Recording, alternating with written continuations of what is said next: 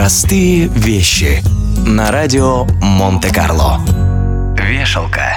Удивительно, но такой незаменимый в наши дни предмет, как вешалка-плечики, был придуман лишь в начале 20 века. Причем появился он на свет по чистой случайности.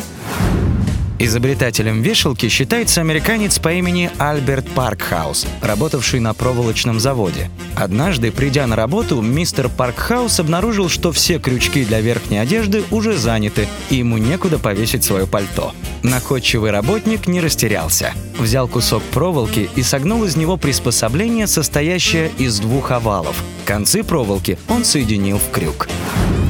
Изобретение Паркхауса быстро покинуло пределы проволочного завода. Его популярность росла не по дням, а по часам, и сегодня вряд ли найдется человек, в доме которого нет ни одной вешалки-плечики. Простые вещи на радио Монте-Карло.